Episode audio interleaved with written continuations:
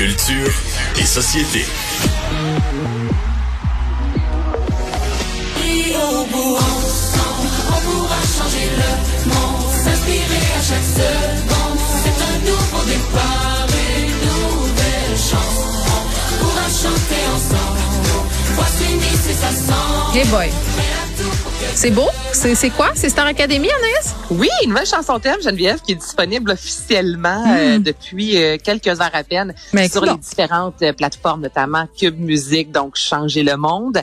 Euh, première chanson thème de Star Academy euh, signée par deux femmes, soit Laurence Nerbonne et Marie-Hélène Thibault. Donc euh, voilà. Pas Thibert, pas. Marie-Hélène Thibert, là. Non, Marie-Hélène non, mais je m'excuse, je me demandais juste si on, Ah, on non, était en train de se plus, il y a- tromper. Il y, a, il y a matière à se tromper sur Oui. un moyen temps, effectivement. Donc, Donc, euh, OK. C'est quoi ton pronostic? Est-ce que ce sera un verre d'oreille ou pas? Euh, ben, pas mal, je te dirais toutes les chansons de Star Academy deviennent un verre d'oreille. Euh, je vais t'avoir la première écoute comme toujours. Moi, je me dis ok, on verra. Mais la performance sur scène avec Laurence Nerbonne et son kit jaune de la tête aux pieds, Oui. j'ai adoré. Euh, c'est venu me chercher. Je te dirais d'avoir vraiment la touche Laurence Nerbonne sur scène. Donc, je pense que ça va être un succès. Bon, le monde de la culture, Anaïs, qui pousse un soupir de soulagement parce que, oui, on a eu le droit au, euh, au calendrier de Monsieur Legault aujourd'hui, évidemment, des assouplissements pour les salles de spectacle et tout, mais tu sais, on, on va en parler là, de comment ça va se goupiller, mais moi, je me garde toujours, comment dirais-je, un petit bémol parce que quand même, il y a un manque à gagner. Là. Ils ont beaucoup souffert, les gens de la culture. s- souffert, tu dis, écoute, en, en début de semaine. Ils ont souffert.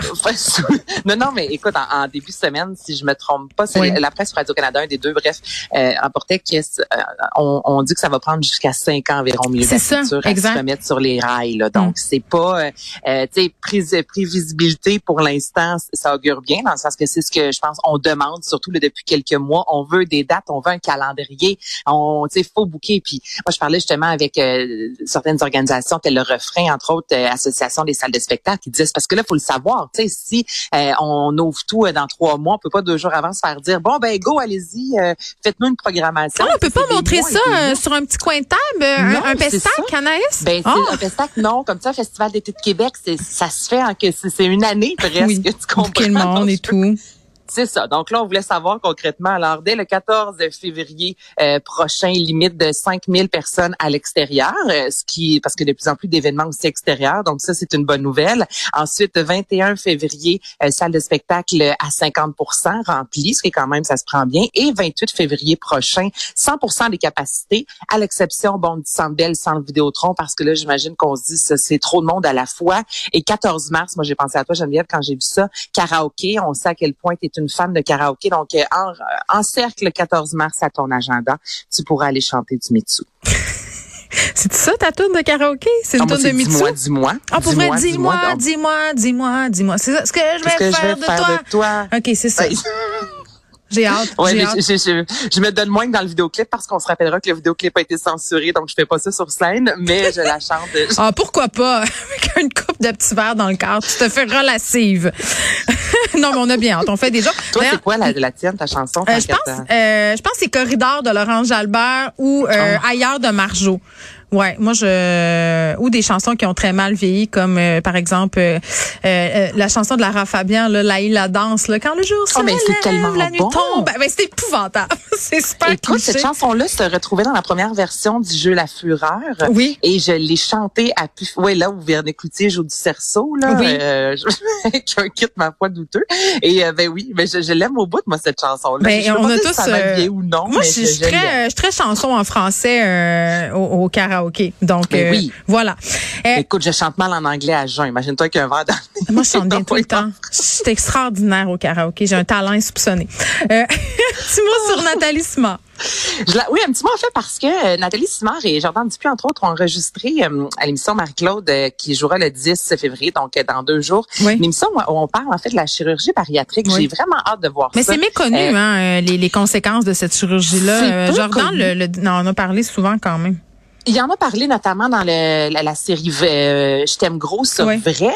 Mais justement, là, j'ai hâte d'entendre aussi ce que Nathalie Simard va dire. Et Jordan en a parlé, mais moi, pour le connaître personnellement, euh, c'est pas facile. Tu comprends? Il y en a pour qui? Puis juste la perte de poids, pour chaque individu, c'est c'est très différent. Et je trouve Mm. qu'encore, on a des préjugés très souvent. Geneviève, on dit, oh mon Dieu, cette personne-là, ça Mm. va être vulgaire. Ce que je veux dire, mais c'est fait taquer l'estomac pour perdre du poids et donc bien paresseuse. Oui, c'est comme ça avait moins de mérite, puis c'est vraiment un gros préjugé derrière ça. Sauf que Nathalie Simard, qui avait quand même été ouvertement critiquée quand elle a commencé à parler de, de sa perte de poids, euh, notamment le fait qu'on ait célébré sa perte de poids à ce point-là Ouais. dans les magazines. Ça, qu'est-ce que t'en penses?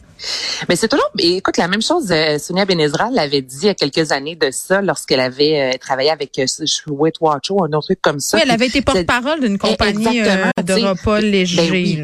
ouais. Puis euh, on célébrait, elle disait, j'arrivais à des endroits, on mettait de l'avant le fait que, que j'avais perdu du poids. Une Mm. il y a plusieurs années de ça, elle avait fait la une aussi, disant, j'ai perdu, je sais plus, je pense 50 livres. On, on célèbre cette perte de prise, de cette prise, cette perte de prise là. Voyons cette perte de poids là. Tu vas l'avoir. Je finis par le dire. Même on le fait souvent pour les hommes également. Mais là, j'ai l'impression qu'on s'en va ailleurs dans cette émission-là. Puis je trouve que c'est important de, important de mettre ça de l'avant. Ben Parce oui, que pour complètement. avoir vu ce que Jordan a vécu depuis deux, trois ans, là, euh, je peux juste dire que c'est tout sauf de la paresse. Donc, ça va Ah peut-être faire tomber euh, quelques préjugés. Oui, puis euh, on l'a déjà eu à l'émission pour parler de sa chirurgie. Il y a beaucoup après de choses à faire. C'est un mode Ben de oui. vie nouveau. Euh, il y a tout l'aspect psychologique aussi qu'il faut pas mettre de côté. Anaïs, merci, c'est toujours un plaisir. Merci à l'équipe de recherche, Frédéric Mockel, Maud Boutet, Luc Fortin. Merci à Achille, à la mise en onde. Et merci surtout à vous, les auditeurs qui êtes toujours là au rendez-vous. Je vous laisse avec Mario. À demain, 13h.